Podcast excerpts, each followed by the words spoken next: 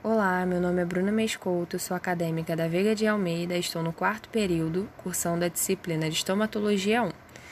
Na monitoria de hoje, a gente vai abordar um pouquinho sobre o que é essa matéria. Primeiro, eu vou iniciar explicando o que é a estomatologia propriamente dita. É uma especialidade odontológica que se preocupa em prevenção e em diagnóstico de doenças bucais. Por meio de uma anamnese bem elaborada e do exame clínico, o estomatologista consegue montar um raciocínio lógico e traçar um diagnóstico.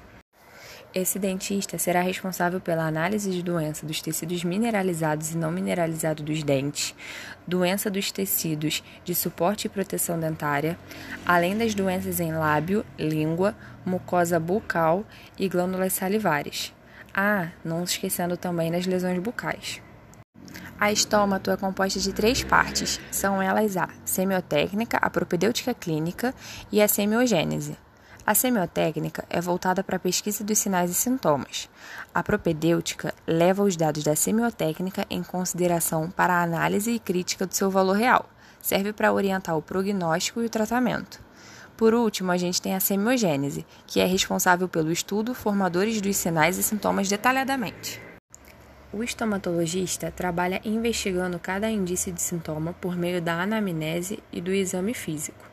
A anamnese, por sua vez, permite o registro dos sintomas que levaram o paciente até o consultório, além de inúmeras informações necessárias para o fechamento do diagnóstico correto. O paciente, nesse momento, fala ao dentista tudo o que acha relevante, enquanto o profissional o escuta e vai perguntando informações que podem ajudar a fechar o caso. Para que a anamnese seja muito bem feita, é importante que o dentista tenha a capacidade de comunicação clara e saiba manter a distância adequada, respeitando o limite da intimidade, mas que não pareça indiferente ao paciente, conseguindo retirar dele todas as informações necessárias. Nesse momento, o dentista começa a compreender as questões clínicas do paciente e, assim, ele consegue formular melhor a possibilidade e a necessidade de pedir outros tipos de exame, que em breve eu irei abordar. Alguns pontos que podem diminuir a produtividade da anamnese são, por exemplo, o paciente não conseguir expressar os sintomas, não responder às perguntas com clareza ou, em alguns casos, achar que encontrou o diagnóstico na internet e acabar fazendo links de outros tipos de sintoma que nada tem a ver com a doença em questão. A forma mais segura e precisa de trazer segurança para qualquer diagnóstico é levar em consideração, além da anamnese e do exame clínico, também os exames complementares. Esses exames são importantes porque complementam e ajudam o dentista a fechar um raciocínio clínico melhor e assim obter um diagnóstico definitivo.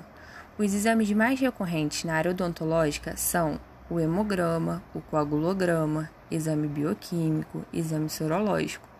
É importante ressaltar que esses exames e outros como ressonância, radiografia, tomografia podem ser solicitados pelo cirurgião dentista e não podem mais ser rejeitados pelo plano de saúde. Esse fato é importante porque auxilia o paciente e otimiza o seu tempo, pois hoje em dia ele não vai mais precisar procurar o um médico para ter que refazer o pedido como antigamente era feito. Então é isso, pessoal. O assunto de hoje se encerra por aqui. Em breve teremos um novo encontro. Caso queiram se aprofundar um pouquinho mais nesse conteúdo, eu oriento que vocês procurem pelo livro. Indico o livro de Estomatologia do Gilberto Marcucci, Guanabara Kugan, segunda edição de 2014. Qualquer dúvida, vocês podem entrar em contato comigo. Vamos arrasar nas provas, hein, pessoal? Não deixem de estudar.